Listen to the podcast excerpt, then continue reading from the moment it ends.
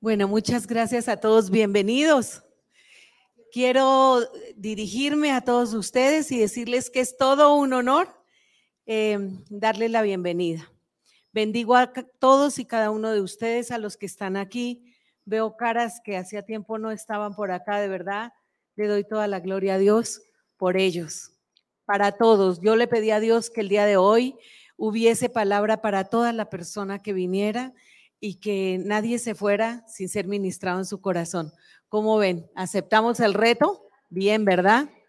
Bueno, este, e, e, este, este, ¿cómo se llama? Esa bocina está estorbando ahí, la podrían empujar un poquito, por favor, hacia el rincón, hacia el rincón. Ay, muchas gracias. Bueno, como ven, hay varios cambios que están sucediendo en la iglesia. Eh, Dios está ordenando muchas cosas. Y en los cambios, ¿qué pasa? Hay algo que nos gusta y a veces hay cosas que no tanto, ¿verdad? Pero Dios en todo se está moviendo y eso es lo bueno. Entonces, el tema de hoy se llama mentalidad mata gigantes. ¿Qué tal el tema? Como interesante, ¿verdad? Bueno, muy bien. Entonces, em, vamos a orar, vamos a entregarle a Dios este tiempo leyendo primero números 13, 27, 28.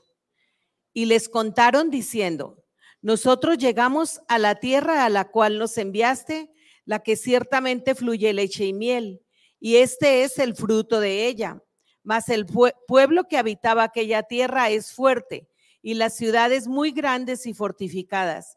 Y también vimos allí a los hijos de Anac. Entonces Caleb hizo callar al pueblo delante de Moisés y dijo, subamos luego y tomemos posesión de ella, porque más podremos nosotros que ellos.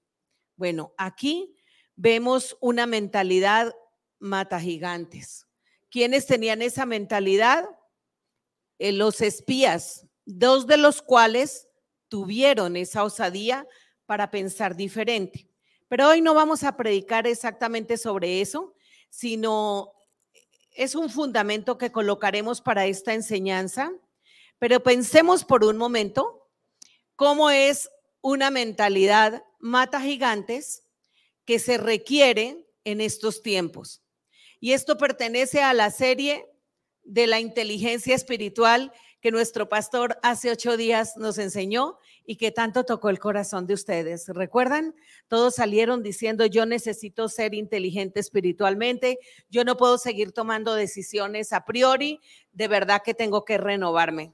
Y ciertamente, es una necesidad que cambiemos la mente, pero les quiero contar que ahorita está todo tan rápido que no acabamos de hacer un cambio cuando ya es necesario hacer otro y luego otro y luego otro. Si nosotros no tenemos una mente afianzada en Cristo, fácilmente nos vamos a salir del camino. Entonces, la inteligencia espiritual es una dotación que necesitamos para asumir la vida en estos tiempos y en esta dificultad. Pensemos por un momento en una persona como David. David fue mata gigantes por excelencia. ¿Recuerdan ustedes esa predicación? Bueno, tanto hemos hablado de David. David eh, tuvo la visión de matar a ese gigante cuando todos los que normalmente estarían preparados para hacerlo y eran guerreros y ya eran avesados y mentalizados para matar gigantes, no lo hicieron. Pero él estaba por allá en el rebaño de su padre ya Dios lo había llamado y él se preparaba para matar gigantes y empezó matando corderitos para llevarle a la provisión a su casa. Luego empezó a matar fieras, que ya no era tan fácil, y así sucesivamente. Dios nos ha ido preparando, iglesia. Ustedes se acuerdan como el árbol del bambú chino cuando yo les decía que crece primero para abajo y cuando ya menos piensa uno, salió a retoñar y empieza a crecer ese árbol hacia arriba. Así es la iglesia que Dios necesita en este tiempo. Sabemos que nos hemos estado preparando, pero necesitamos vencer gigantes tremendos. Hay mucha oposición. Y les quiero decir por qué. Y, por qué necesitamos prepararnos no solamente para matar gigantes, sino para que cuando estemos en la cima del monte Hebrón, como David cuando mató todos esos gigantes y su gran culminación fue el monte Hebrón, él tuvo que aprender con mucho sacrificio que uno no se puede acomodar. Resulta que a veces nos acomodamos. Cuando ya aprendemos a matar gigantes o ya aprendemos a vencer un poco la adversidad, nos acomodamos. El espíritu de, de comodidad es el espíritu que está acabando ahorita las familias y los países. Decía Billy Graham que el problema más grave que tiene Norteamérica, y así lo dejó escrito, en estos tiempos, a finales del siglo XX y a principios del XXI, fue la sociedad de consumo, fue el querer tenerlo todo, fue el que aparentemente económicamente todo lo tenían resuelto. Cuando uno todo lo tiene resuelto, aparentemente, económicamente, que es un área que nos aflige bastante, y que de otra manera sentimos que Dios nos ha bendecido, corremos un riesgo muy grande como David. David se acomodó. David se acomodó cuando estaba en el palacio, recuerdan, él ya había vencido a Goliat, él había vencido a muchos gigantes y un día dijo, pues ya que otros vayan a la guerra, yo ya he luchado, yo ya he conseguido bendición, yo ya he abierto camino para otros y no sé si a ti te pase lo mismo, a nosotros nos puede pasar.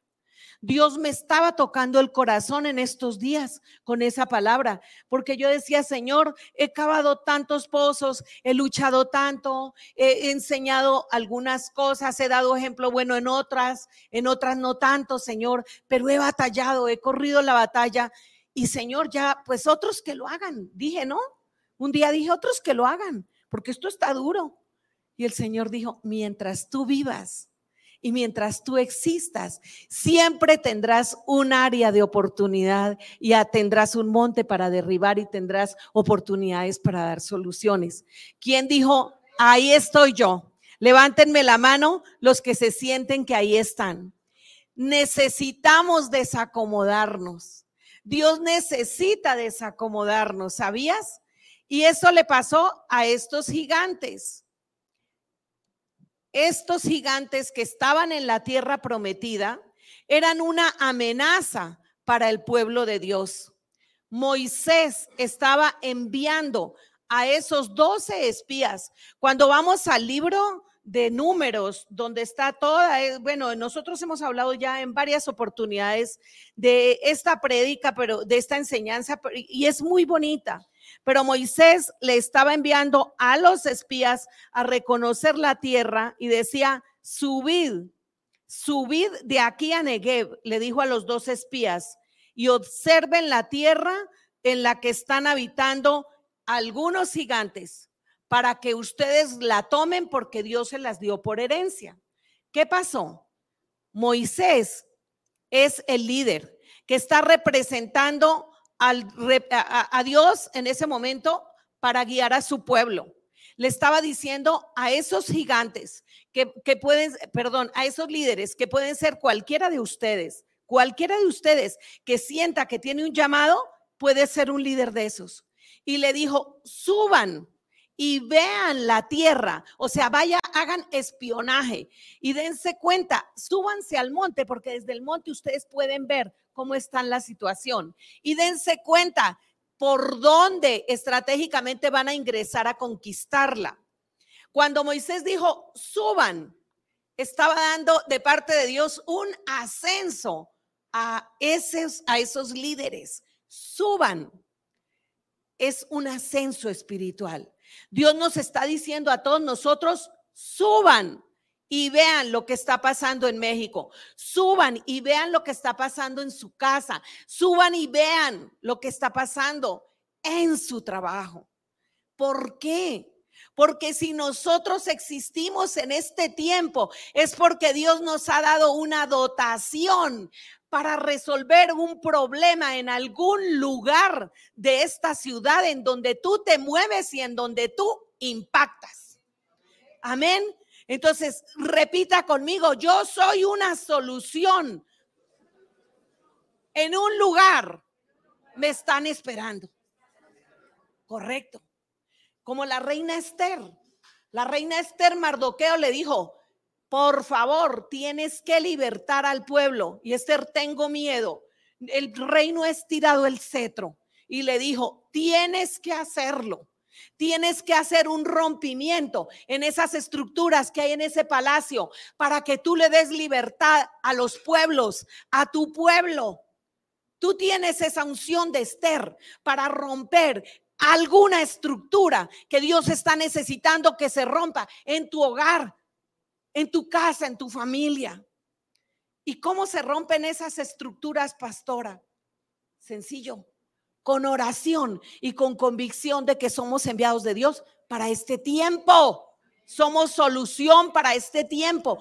Yo el miércoles les estaba mandando un mensaje, es que a veces no leemos.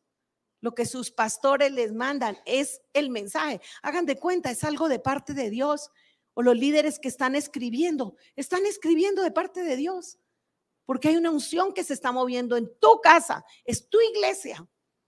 Y lo mandé porque eran las dos de la mañana y yo iba en, una habitación pegada a, a la mía, la de Juan Carlos, que oía que algo estaba pasando y me levanté y estaba Juan Carlos peleando con el vecino sin pelear, pues manda, renegando, cerrando puertas y todo, porque el perrito, la mascota, estaba chillando. Y decía la mascota, decía Juan Carlos, es que no es posible que dejes a tu mascota morirse, libértala, porque estaba chilla y chilla el perro. Y él en eso, peleando solo, pues. Entonces, claro, voy a la, habitación de él y le digo, oye, Juan Carlos, estás despertando a todo el mundo sin funcionalidad, sin propósito. Y, bueno, seguí haciendo coraje. Me fui a orar, me arrodillé y dije, Señor, no puedo concentrarme porque el perrito en realidad estaba chillando.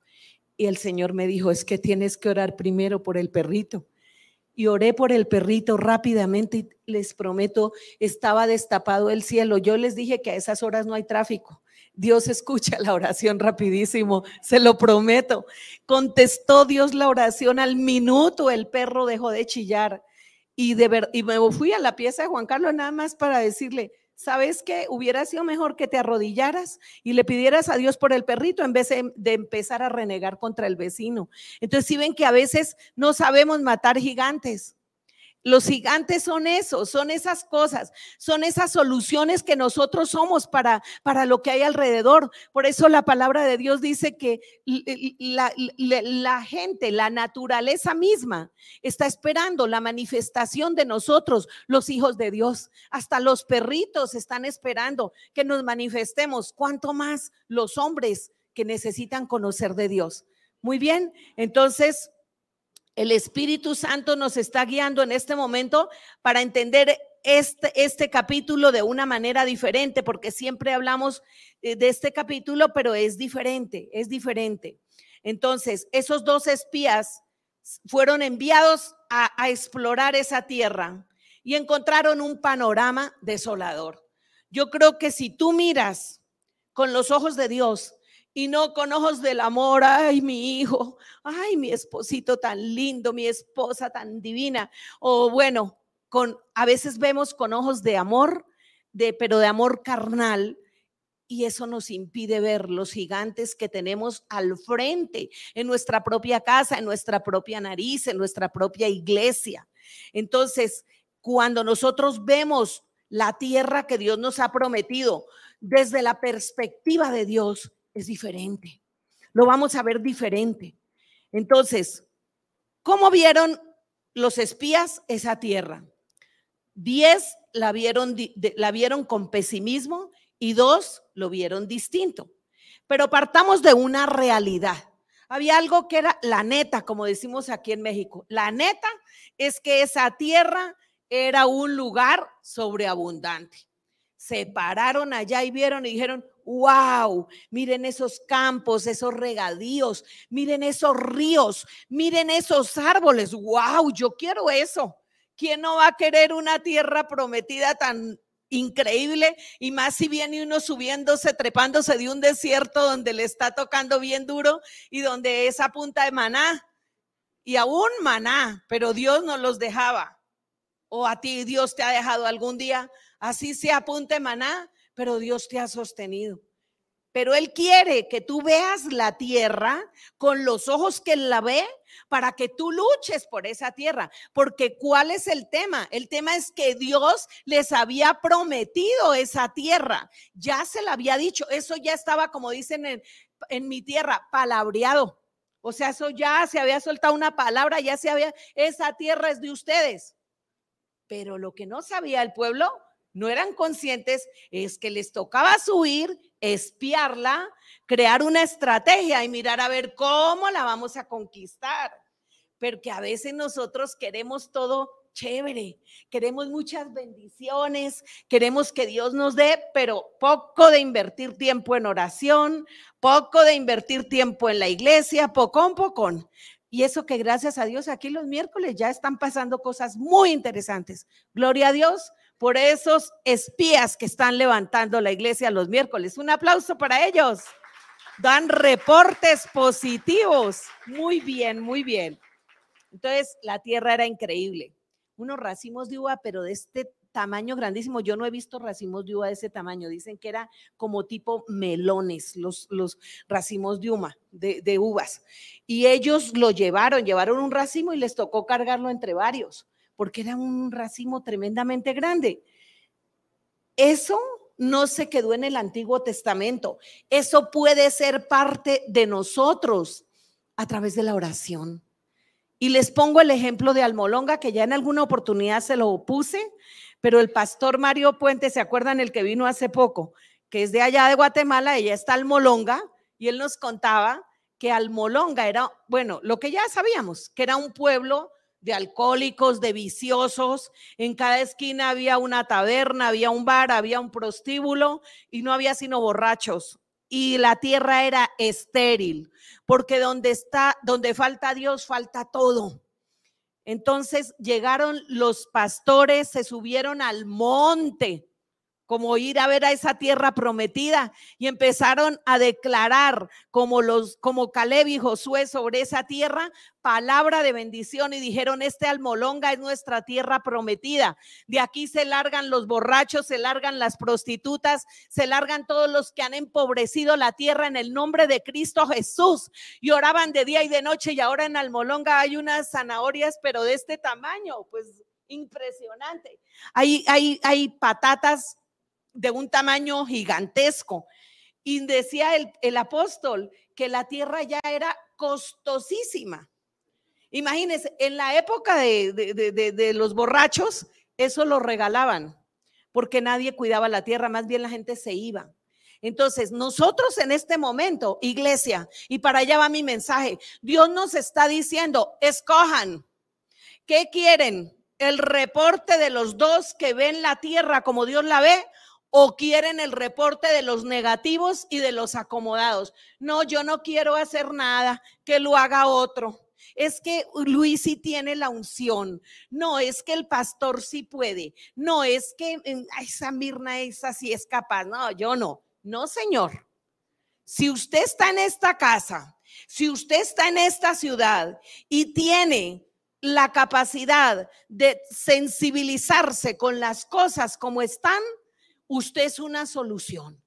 Así que se levanta, se le quita la flojera y la pereza y empezamos a caminar como Dios nos está diciendo. Dios nos ha llamado a obrar en fe. ¿Lo creen familia? ¿Están seguros? Porque yo sé que lo que Dios está desatando hoy es algo grande y poderoso sobre tu vida. Si tú levantas tu mano, apláudelo, apláudelo que Él vive. Él vive. Él vive. Hasta en las cosas más pequeñas. tenemos que tener conciencia que cuando nos levantamos debemos saber que vamos a tener que librar una batalla cada día, pero también tenemos que saber que hay un Dios que nos acompaña y que nos va a levantar y nos va a dar la provisión para vencer ese gigante que se nos ponga al frente. ¿Sabías? Un aplauso para el Señor. Yo quiero decirles que hasta en las cosas más pequeñas Dios está ordenando su casa. Y Dios está ordenando tu casa. ¿Sabías? Cuando tú participas En la el cuidado de la casa de Dios, Dios participa del cuidado de tu casa. Por eso no debemos preocuparnos. Cuando tú participas de mejorar tu ciudad, Dios está mejorándote a ti en tu trabajo. Cuando tú piensas en otras personas, Dios está pensando en tus hijos. Entender eso para mí fue difícil, porque yo quería que era como la mamá los pollitos ahí, ¿no? Y que ellos hagan como yo les enseño y que mire que su papá le dijo, mire que su papá, hasta que entendí, oye, oye, la salvación es personal, oye, él tiene libre albedrío, oye, él le va a servir a Dios y le está sirviendo a Dios y se está preparando para servirle a Dios y en esa fe caminamos, porque si no, no podríamos, tendríamos la mejor excusa. No, no, no, yo hasta que no tenga mi casa, pero al 100, yo no le voy a servir a Dios. Entonces, perdóneme, nadie le va a servir a Dios, porque aquí tenemos todos muchos problemas que resolver. Entonces, aquí lo más bonito, lo más importante es identificar que tenemos una misión y que tenemos un propósito. Amén que las ciudades pueden ser grandes y fortificadas porque eso vieron los espías. O sea, podemos tener mucha oposición en medio de lo que estamos haciendo, pero Dios es mucho más grande y nos ha dado inteligencia espiritual para actuar. ¿Por qué? En ese momento, cuando vieron la ciudad y todo eso, lo que estamos hablando, la ciudad era increíble, era fortificada, tenía gran fruto, pero tocaba conquistarla. Tocaba ir a bajar a esos gigantes hijos de Anac, que eran tremendos. Pero para uno matar gigantes, tiene que tener una mentalidad más grande que la de ese gigante, no mentalidad de enano. El pastor hace ocho días decía, los cinco, las cinco personas con las que tú te rodeas son personas que influyen en tu vida altamente. Si tú andas con enanos, no vas a poder ser un mata gigantes, porque tienes que pensar mucho más allá de lo que piensa un gigante. Y la única forma de pensar más allá de lo que piensa un gigante, ¿cuál mentalidad es la que tenemos que tener? La mente de Cristo, dice Tere. Muy bien, la mente de Cristo. Muy bien, Isaías 11.2 dice, bueno, hoy no he seguido ningún, nada del orden, muchachos, no se preocupen, pero Dios está fluyendo, dice, y reposará sobre él espíritu de Jehová, espíritu de sabiduría y de qué? Lo que estamos hablando. Inteligencia, chicos. Isaías 11:12, ya lo pusieron. Miren, espíritu de entendimiento, espíritu de consejo y de poder. Aquí, aquí en la versión de Reina Valera dice inteligencia, sabiduría e inteligencia. Aquí es entendimiento. ¿Ven? Entonces lo traemos de varias formas para que lo entendamos como, como sea, pero que lo entendamos. Estos espíritus que están en Isaías 11.2 se refiere a, las siete potencias de Dios que están en Cristo Jesús, que están en ti, Monse que están en ti, Christopher, que están en ti, Estelita, en Alex, en todos nosotros. Están esas siete potencias, pero nosotros no las utilizamos. ¿Por qué? Porque no nos la creemos. ¿Por qué? Porque tenemos la mentalidad, teníamos, perdón, de los espías que dieron los reportes negativos. Cuando la gente no se cree lo que Dios le ha dado, tiene una mentalidad negativa y le dice uno, tú puedes hacer eso, tú puedes conquistar este monte, vamos a trabajar las casas de fe de esta manera, vamos a ir a conquistar a las familias para Cristo, vamos a predicar el Evangelio porque nos están diciendo, salgan de la cueva. Ay, yo no puedo, no, no sé quiénes no podrán, pero después de que nos, nosotros entendamos qué espíritus son los que tenemos dentro de nosotros, que es un combo, las siete potencias de Dios están en nuestro corazón por el solo hecho de haber recibido a Cristo Jesús en nuestra vida. Aquí lo tengo yo. Yo no sé si tú lo tienes, iglesia, pero yo estaría feliz. Para mí esto es una noticia increíble. Esto trasciende lo que sea. Wow, gloria a Dios. Las siete potencias de Dios se mueven en nosotros. Se mueven en nosotros. Se mueven. Y veamos cómo actúan las potencias de Dios en nosotros. Van en contra de lo que hicieron los diez espías. Los diez espías normales, los del montón, comenzaron a hacer declaraciones verbales contrarias a su fe.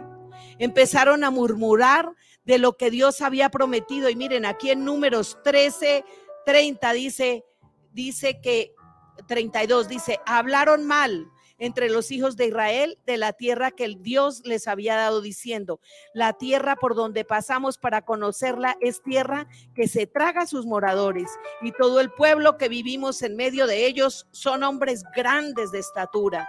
También vimos gigantes, los hijos de Anac, dice, y éramos nosotros a nuestro parecer como langostas. Eso ya lo conocíamos, ¿sí? Pero eso cómo se contrarresta es lo que hay que aprender el día de hoy, porque no podemos seguir pensando como langostas. No podemos, no saldríamos adelante pensando como langostas. ¿Y cómo se hace? Con el Espíritu de Jehová que es el espíritu de sabiduría, el espíritu de inteligencia, de consejo, de poder, de conocimiento, de temor de Jehová, el entendimiento. ¿Sabías que el temor de Jehová es el principio de la sabiduría. ¿Lo sabías? Por eso la gente que en este tiempo está recibiendo ministración del mundo, lo primero que le dicen es, tú puedes, haz lo que quieras, maneja las cosas como quieras, tú no tienes por qué pedirle permiso a tus padres, tampoco a Dios. Y ahí se acabó el temor de Dios. Y resulta que cuando se acaba el temor de Dios, se acaba la sabiduría y se acaba la inteligencia porque es justamente ahí donde recibimos ese socorro para que nosotros podamos entender las cosas. Otra cosa que es muy importante, en números dice acá que ellos se sintieron tan pequeños que perdieron su fe. Cuando uno se siente como una langosta, uno pierde la fe. Y cuando uno se cree el cuento. ¿Cuánta gente a ti te ha robado tu autoestima? Te ha dicho, ya estás vieja. O esos pastores ya están pasados de moda. O eso las iglesias ya ni se usan. Eso ahora nosotros podemos crecer leyendo la Biblia. Nosotros somos sabios, somos entendidos. La palabra habla y nosotros la aplicamos. La misma Biblia no se contradice y ahí habla que hay pastores que pastorean, que enseñan, que hay cinco ministerios que son necesarios de activar para que un cristiano sea maduro y pueda sostenerse cuando esté matando gigantes que tiene que enfrentar. Amén. Entonces, aquí en Hebreos 11:23 eh, hay unos secretos de cómo nosotros, manteniendo nuestra fe viva, podemos conquistar nuestras promesas. Miren, les leo. Hebreos 11:23 dice, por la fe, Sara siendo estéril, recibió fuerza para concebir y dio a luz aún fuera de su tiempo de la edad, porque creyó que era fiel quien lo había prometido. O sea, Sara, y eso lo dice de Sara, pero más atrás en el capítulo décimo también lo dice de Abraham que Abraham fue el padre de la fe y su fe le fue contada por justicia porque creyó no en la promesa, fíjese, sino en que era fiel el que había dado la promesa. Entendí yo que no tenemos ya como antes que, ay, vámonos detrás de la promesa, corramos detrás de la promesa. Hay que correr detrás, es del dador de la promesa, porque Él es fiel y esa fidelidad es la que hizo que Sara a sus 85 años fuera madre de naciones. Esa fe es la que va a hacer que tu iglesia, fe de reino, te levantes en medio de gigantes y en medio de oposición, porque los mejores años están llegando para ti. Iglesia, fe del reino, vienen las mejores temporadas, vienen los mejores frutos, vienen los frutos de Hebrón para ti, porque tú eres un Caleb. Amén, gloria a Dios. Gloria a Dios. Dios me decía, tienes que animarlos, porque yo te he dado a ti ese espíritu de Caleb. Y yo decía, sí, Señor, lo creo y lo recibo, porque a veces uno no lo cree. Y ustedes saben qué significa Caleb. Ya lo hemos visto en otra oportunidad. Perro fiel. Vuelve la palabra fidelidad. Dios es fiel. Y nosotros somos sus hijos y somos fieles. Y nos mantenemos en su promesa. Porque fiel es el que la hizo. Amén. Gloria a Dios. Gloria a Dios. O sea, eso es increíble. O sea, aquí es de verdad revelación. Esta es pura revelación de Dios. No, no por mí, no, para nada, en lo absoluto. Es más, a mí me asombra tanta gente que estudia teología, que a propósito les voy a decir una cosa, a esos que les gusta estudiar y estudiar y estudiar, viene la escuela de crecimiento tremenda, porque Dios está haciendo cosas maravillosas en fe de reino. Vamos a tener en esa escuela clases de teología, hermenéutica, interpretación, que es interpretación bíblica, apologética. También viene la homilética, viene escatología, vienen muchas clases lindas. Pero les voy a decir una cosa, bueno, eso para los que dicen, ay, es que aquí falta más. Vamos a tener. Pero si Dios nos da licencia, por supuesto. Pero les voy a decir una cosa. Conozco teólogos y hemos visto estos días ejemplos de gente que estudió mucha teología y no tiene revelación, no tiene revelación. Porque ¿de qué sirve tener tanto conocimiento bíblico si no aplicamos nada de lo que Dios nos está diciendo que hagamos? Por eso cuando Dios se dice, mira, primero restaura tu matrimonio. Créele a Dios. Hay poder cuando un matrimonio se levanta por encima de la teología, por encima de las ciencias, por encima del conocimiento. Hay un Dios que tiene revelación a que estos matrimonios se enderecen. Y tu matrimonio va a ser espada de lanza en esta ciudad, Luis. Tu matrimonio se levanta. Tu matrimonio se levanta. Irán, se levantan. Ustedes son guerreros de Dios. Ustedes no pueden permanecer. No puede ser posible que en un ADN como el que Dios nos está dando a nosotros lo vayamos a desperdiciar. Y yo les quiero contar, tuve que pedirle perdón a Dios. Y dije, Señor, yo misma estaba esperando que otros lo hicieran. Se lo confieso. Y dije, no, yo ya hice harto. Hice mucho y no quieren hacer y no sé qué. No. Y el Señor me dijo, no, mi hijita, así como se lo dijo a Elías, come y bebe y levántate porque largo camino te espera. Así que no te hagas la viejita, mi hijita. Si la mano izquierda se te quema, con la derecha vas a tener que trabajar. ¿Ok? Pero así me levanto. En el nombre de Jesús, me levanto, me levanto. Así que yo le estoy hablando a hijos. Hoy le hablo a hijos, hoy no le estoy hablando a ovejitas. Hoy no le estoy hablando a cabritas ni a congregantes. Todos los que están aquí son hijos de esta casa.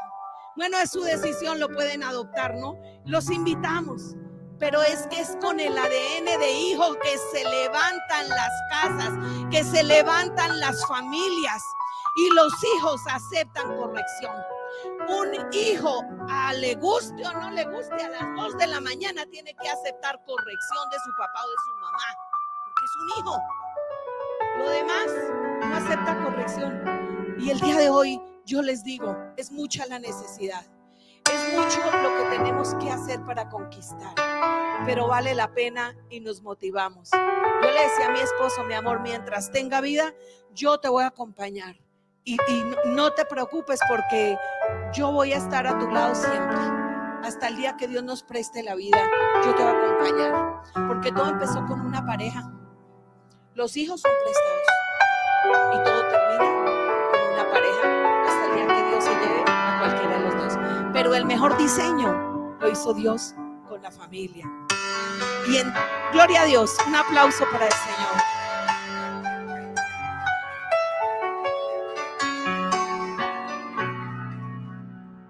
Y si tú te sientes huérfano, porque no te has sentido abrazado, no te has sentido reconocido, no te has sentido querido, para eso está la paternidad de Dios, ¿se acuerdan? Sobre todos los faltantes de unos padres espirituales y sobre todos los faltantes de unos padres terrenales está la paternidad de Dios, que es la que se mueve en este lugar y Él cubre multitud de errores y multitud de pecados. Así que nosotros no tenemos que preocuparnos. Dios dijo, yo te bendeciré, yo te honraré, yo te acompañaré, no temas. Ve adelante, camina para adelante, no te estaciones y no te pares no te acomodes, porque David cayó cuando se acomodó. Hasta cuando estuvo pendiente de matar gigantes y con la adrenalina lista todo el tiempo, el hombre estuvo bien. Pero ese día que se acomodó, se puso a mirar lo que no tenía que mirar. ¿Y saben qué? Pecado tras pecado. Dejó embarazada a la mujer de su amigo, luego para tapar la cosa, mató al amigo, y luego vino toda la desgracia para sus generaciones. ¿Por qué? Porque se acomodó. Cuando yo entendí eso, yo dije, Señor, yo no me puedo acomodar. Cuando yo entendí eso, dije, tengo que tener esa mentalidad de Caleb. ¿Sabe qué dice Caleb? Ahí en el libro, eh, lean esos capítulos de, que les acabo de dar de números. Caleb dijo, cuando yo, cuando él, cuando él empezó a conquistar la tierra prometida tenía 45 años. Y cuando conquistaron la tierra él tenía 85 años. Y decía, ahora me siento más fuerte que cuando tenía 40 años, porque es que el hombre entendió que la fuerza no era de él, la fuerza era de Dios, del que le había dado la promesa, le dio la provisión para que conquistara su monte. Amén. Entonces, vamos a conquistar nuestro monte. Tenemos con qué. Dígale ahí a su vecina, tenemos con qué, tenemos con qué. Tenemos poder. Bueno, entonces vamos a ver, por ejemplo, acá, que dice que ¿Qué, hicieron en cambio los, los, los espías incrédulos? Revirtieron la fe de aquellos en quienes influían. O sea, dieron mal testimonio.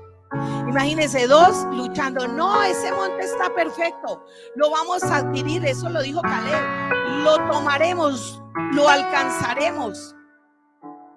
Y los demás dando reportes negativos, apenas murmurando. Ustedes no son capaces. No vamos a ser capaces. ¿De dónde? Si no hay estrategia. Si aquí no hay con quién.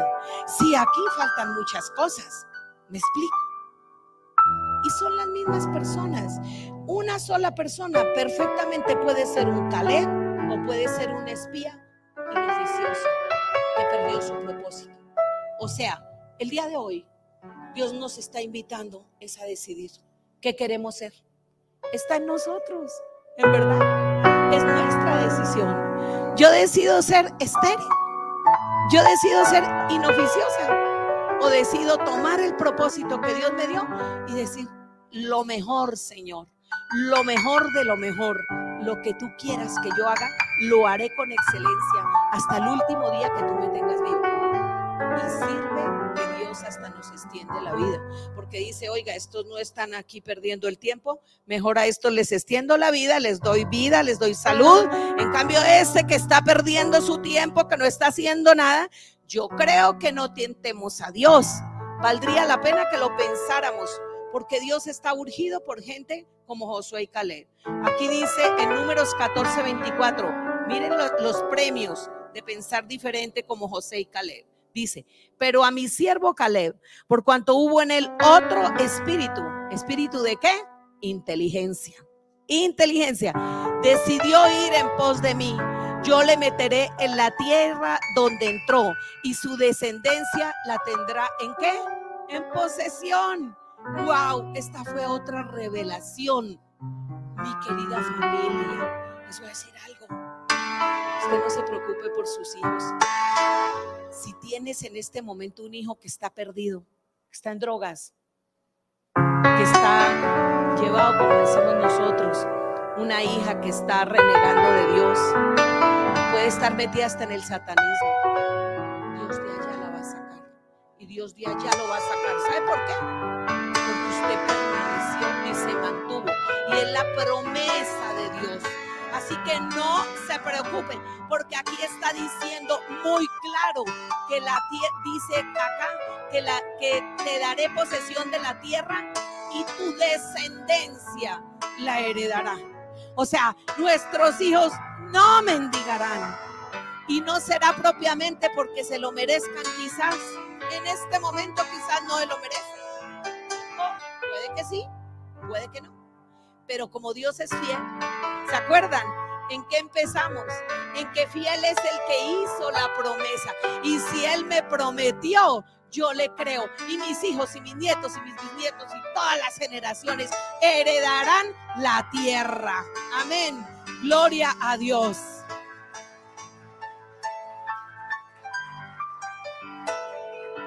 ¿Y cómo va a ser esa tierra que les vamos a heredar?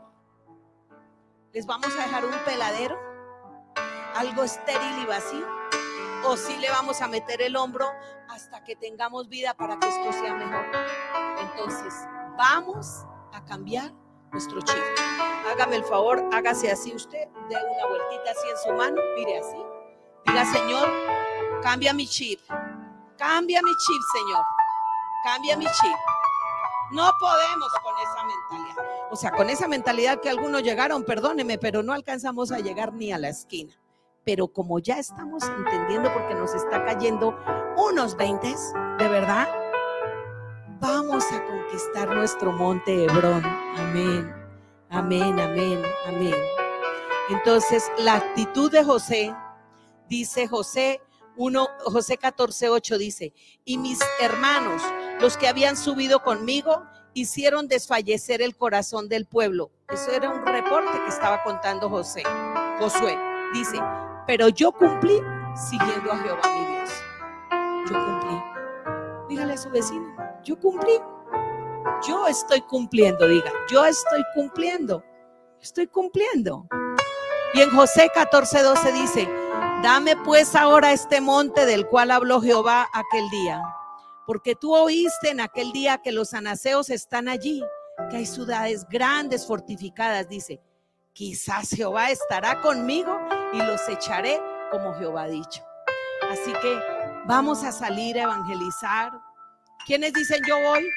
A ver, porque quiero tomar la foto. A ver, muy bien. Vamos a hacer trabajo social para aquellas personas, sobre todo los jóvenes que dicen, ay, es que en la iglesia no hacen trabajo social. Entonces, en vez de poner un, capi, un departamento de trabajo social en su iglesia, dicen, mejor me cambio de iglesia donde haya trabajo social, ¿no?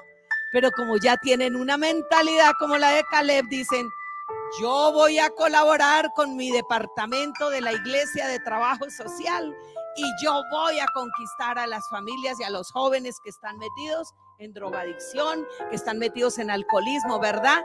Entonces, cambiamos el chip. ¿Quién dijo yo voy a hacer trabajo social? A ver, jóvenes, tan lindos. A ver, por fe, un aplauso para estos jóvenes. Hermosos, hermosos. Ellos son nuestros hijos, por ellos vale la pena luchar. Así a veces no nos entendamos del todo, pero no, caray. Bueno, muy bien. Vamos ya. Eh, ¿Qué hora es, pastor? Porque no tengo. Entonces ya vamos con la última parte, que es la mejor. Les prometo que viene una cerezota que ustedes no se alcanzan a imaginar. No, yo cuando estaba revisando este tema dije, Dios mío, esto está tremendo. Miren, ¿Cómo seremos nosotros de bendecidos? Que Dios dispuso para nosotros una provisión mejor que el espíritu de Caleb y que el espíritu de Josué. Y fue el espíritu de Cristo, el Espíritu Santo, que fue el que levantó a Jesucristo dentro de los muertos. Y yo quiero que tú hoy te atesores esa parte de la escritura. Pero antes de ir allá, Dios nos ha estado hablando y ha usado profetas para decirnos que Él quería poner orden en esta casa, No sé si algunos hayan notado que sí se nota un poco el orden. Se, ven lindas las mujeres con sus blusas, pero eso es algo simbólico. Pero es, es una muestra. Pero yo sé que Dios está trabajando en nuestros corazones. Y esto que colocamos aquí es como el corazón árido hecho una piedra y aquí está el corazón cubierto con la sangre de Cristo. Cuando ya Dios empieza a penetrar en nosotros. Resulta que en Jeremías 4:3 la palabra dice, harad campo para vosotros y no sembréis entre espinos. ¿Quién se acuerda que es un arado? A ver, acuérdense rápido. ¿Quiénes saben de agricultura? Por cultura general, el arado, ¿verdad? Muy bien. El arado se utiliza para qué? Para levantar la tierra que está dura, que está en, eh, totalmente pedregosa, estéril, ¿verdad? Para poder abonarla, aplanarla, echarle agua, hidratarla.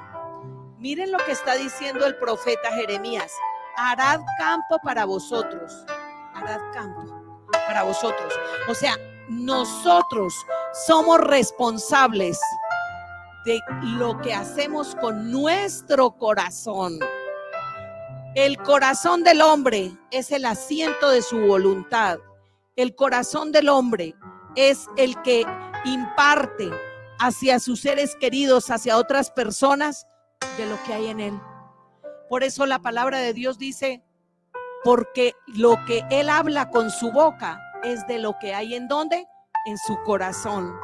Entonces, el corazón es esa tierra que nosotros debemos remover para que el Espíritu Santo entre y coloque una palabra como la que yo les estoy soltando hoy. Porque si ustedes no remueven esa tierra de su corazón, es como sembrar entre espinos y abrojos y esa semilla rápidamente se va a ir. La palabra corazón viene del griego cardias, el centro del asiento de nuestros pensamientos y emociones o sentimientos. ¿Qué es lo que habita en nuestro corazón cuando estamos nosotros descorazonados? ¿Sí han oído esa palabra? Ay, es que estoy descorazonado. Sí lo han oído, ¿verdad? Bueno, es cuando estamos como desilusionados o frustrados porque no podemos conseguir algo. ¿Les ha pasado? Bueno, muy bien. Los 10 espías estaban descorazonados. ¿Saben por qué? Es que también hay que entenderlos. Ellos alcanzaron a subir y ver y vieron esa tierra tan divina y ellos decían, y nosotros comiendo puro pan y agua, y estos comiéndose nuestros frutos, si Dios ya nos había dado todo eso, ¿me entienden? Entonces, todos los doce vieron lo mismo, pero solo dos dijeron, ay, no, yo sí se la voy a quitar a esos gigantes, yo sí los saco.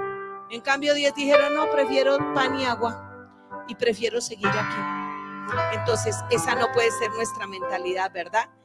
Pero para eso tenemos que acomodar nuestro corazón. ¿Sabías por qué? Porque cuando un corazón no está sano, el corazón menos va a salir a conquistar. Nadie va a salir a pelear cuando no puede pelear ni por él. Sí, menos va a pelear por los demás.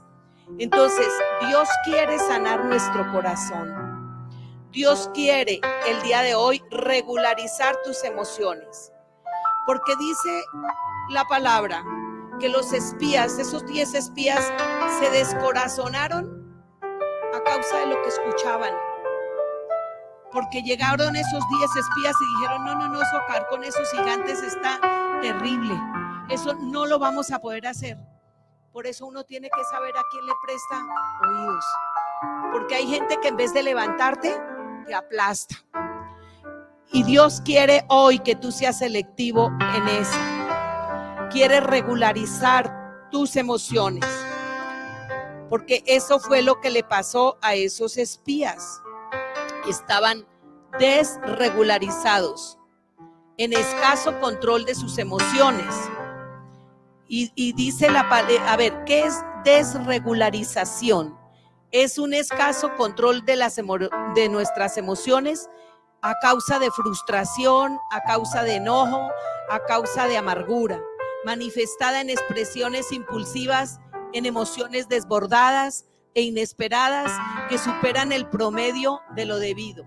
Ojo, psiquiátricamente, si esos espías se hubieran ido al psiquiatra, es un trastorno de la personalidad manifestado en llanto excesivo, risa exagerada, temor excesivo, temor excesivo, incredulidad y duda, que impide ejercer dominio propio y actuar con sobriedad.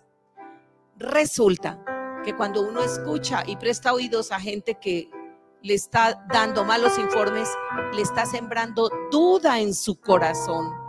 Y eso hace que uno sea, se sienta incapaz de hacer algo por uno mismo o por los demás. Por eso ellos se sintieron como qué, ¿se acuerdan? Langostas, como saltamontes, porque no se vieron como hijos de Dios, porque alguien llegó, les sembró duda y los descorazonó, los desregularizó. Y cuando uno está desbalanceado, desregularizado, está emocionalmente fuera de combate. Por eso la Biblia dice en Proverbios 16, 32, más vale ser paciente que valiente, más vale vencerse uno mismo que conquistar una ciudad. Hay versiones que dicen, más vale conquistarse uno mismo que nosotros mismos nos conquistemos, que nosotros mismos primero seamos capaces de tener dominio propio antes de salir a conquistar una ciudad. ¿Por qué? Porque ellos perdieron el dominio propio, perdieron el control, no, ¿qué vamos a hacer? ¿Y saben qué es lo peor? Que la Biblia lo dice y ya no podemos seguir más para allá, pero no entraron a conquistar la tierra prometida. Solamente Josué y Caleb por cuanto dice la Biblia, tuvieron un espíritu de qué? De inteligencia espiritual. Un espíritu diferente. Conquistaron sus promesas. Cuando Moisés intervino por el pueblo, dijo, pero Señor, ¿qué dirán los otros pueblos que tú eres Dios grande, que eres perdonador, que eres bueno? ¿Qué dirán? Y dijo el Señor, a los que tengan menos de 20 años hacia abajo ingresarán con Josué y Caleb. Pero de ahí para arriba se perdió toda la generación. ¿Por qué? Otros dicen, otros teólogos dicen, por cobardía. Y yo no lo llamaría cobardía si lo voy a ver en el plano más profundo. Estaban desbalanceados. ¿Por qué? Por la duda que recibieron de quién? De espías que estaban fundamentando su opinión en una realidad que sí era real en lo natural, pero no estaban fundamentando su concepto sobre la verdad de Dios, sobre la verdad de la fidelidad de quién, del que dio qué, la promesa. Amén, iglesia. Démosle un aplauso a nuestro Dios. Él es fiel. Él nos dio la promesa. Él dijo que vamos para adelante. Y aquí viene la cereza del pastel. Hoy viene alguien por primera vez o todos ya somos cristianos, ¿verdad? Todos. A ver, Pamela Figueroa, pero Pamelita, tú ya conoces a, Jesús, ¿verdad? Pues chévere, Pamela, porque lo que has recibido lo vas a atesorar en tu corazón y yo sé que Dios está hablando a tu corazón, ¿sabes? Dios me está diciendo que tú vas a empezar a cambiar en tu casa muchos patrones y muchas cosas que antes te daba miedo, pero que a partir de ahora tú vas a hablar como una hija de Dios que tiene revelación y tiene entendimiento de que fiel es el que hizo la promesa. Amén. Un, aplauso para el Señor. Muy bien, muy bien. Entonces, como ya todos son hijos, pues a los hijos uno les entra con todo, la verdad, ¿no? Con toda la confianza. Entonces, les tengo ya la cerecita antes de que nos vayamos, porque esta está poderosa. Está en el libro de Colosenses 1.11. Para entrar a la tierra prometida y antes, antes de leerlo, necesitamos, primero, ya lo dijimos, un espíritu inteligente inteligencia espiritual, como la de quién, como la de Josué y como la de Caleb. Segundo, necesitamos tener claro que hay afuera, afuera, no aquí adentro, aquí recibimos la instrucción, afuera tenemos muchos montes por conquistar que nos pertenecen a nosotros y a nuestros hijos y que son poderosos los que lo están habitando, pero no más poderosos que el Dios que nosotros tenemos. Amén. Y tercero, y aquí va la cereza en el pastel, necesitamos regular nuestra fuerza. La fuerza es muy importante. El Salmo 68, 28 dice, tu Dios ha ordenado tu fuerza. ¿Sabías que Dios necesita ordenar nuestra fuerza?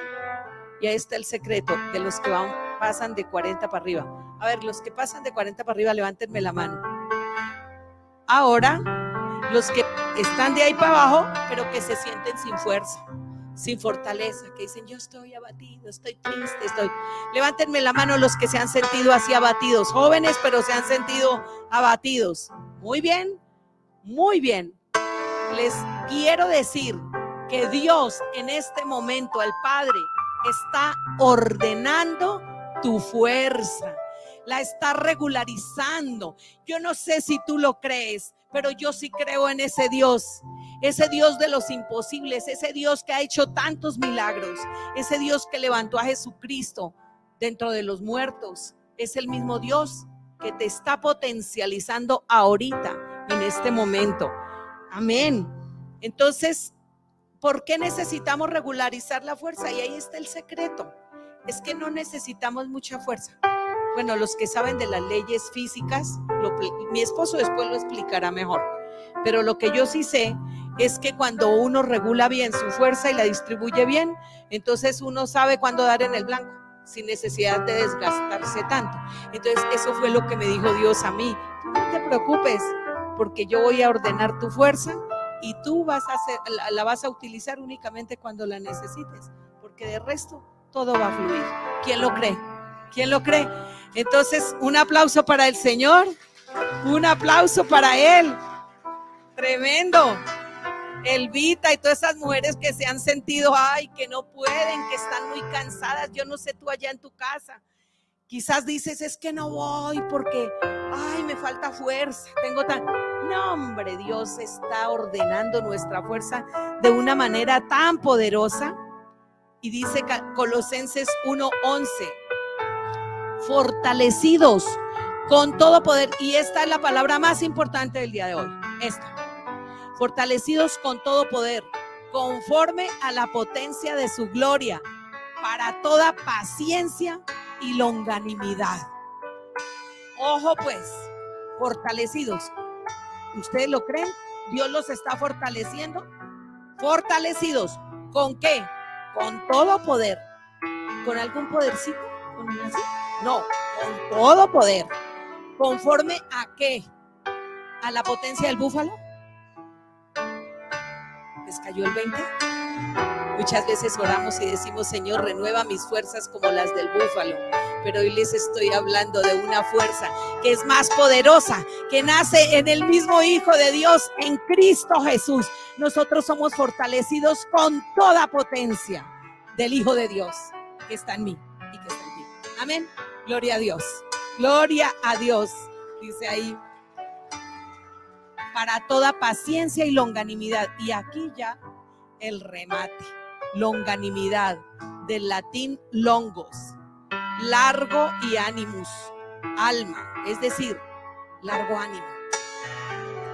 Dice, quiere decir que Dios nos da perseverancia y nos ayuda a mantenernos fieles a nuestras creencias a largo plazo. Yo creo que eso es lo que está necesitando el pueblo de Dios. Estamos necesitando mantenernos fieles a nuestras promesas a largo plazo, porque ahora esta sociedad cortoplacista todo lo quiere cortar, pero yo soy de largo alcance. Dígale ahí a su vecino, yo soy de largo alcance, yo soy de largo plazo, yo aguanto, tengo paciencia y longanimidad. Eso es lo que está diciendo Dios, que soportemos. ¿O ustedes cómo creen que los antiguos cristianos aguantaron tanta persecución? Ahí está, longanimidad largura de paciencia y fidelidad en la promesa y en el que prometió. Amén. Entonces, En Colosenses 2.15, y ya voy cerrando, dice, despojando, ¿qué hizo Jesús como conquistador? Despojando a los principados, o sea, ¿a quién? A los gigantes de Aná. O sea, ¿a quién? En su casa, a la mentira, al engaño, al maltrato. Hay hogares donde los hijos maltratan a sus padres. Qué triste. O, los padres abusan de sus hijos. Todos esos gigantes, Dios nos está dando hoy fortaleza, inteligencia espiritual y dominio propio para sacarlos. En Primera de Corintios dice 2.16, nosotros tenemos la mente de Cristo.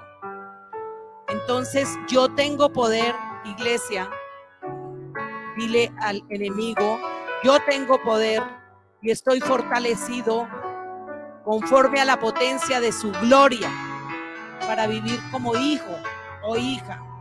Ponte de pie. Ponte de pie, iglesia. Vamos a darle gracias a Dios.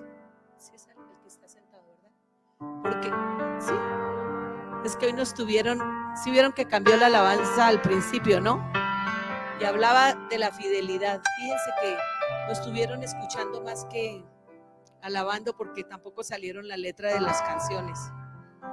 Dios está haciendo cosas nuevas. Gracias a Él. Vamos a cantarle y vamos a decirle que Él es poderoso. Él es poderoso. Viene un espíritu de inteligencia y valentía sobre esta iglesia. Gracias Señor. Esa paciencia y longanimidad que Dios nos da en Cristo Jesús. Iglesia, yo te recuerdo que tú estás junto con Cristo en lugares celestiales. ¿Te acuerdas cuál es tu posición? No es cualquiera. No estamos por ahí como langosticas mirando a ver quién nos pone el pie. Somos hijos de Dios. Tenemos capacidad aquí en la tierra de mover el cielo, porque estamos en el Espíritu a la diestra de Dios Padre con Cristo Jesús. Y Dios nos ha dotado de toda, poten de toda potencia y longanimidad. Estamos siendo fortalecidos con su poder, conforme a la potencia de su gloria. Amén. Entonces vamos a darle toda la gloria. Vamos a, esta sí no la sabemos. Sentado en el trono y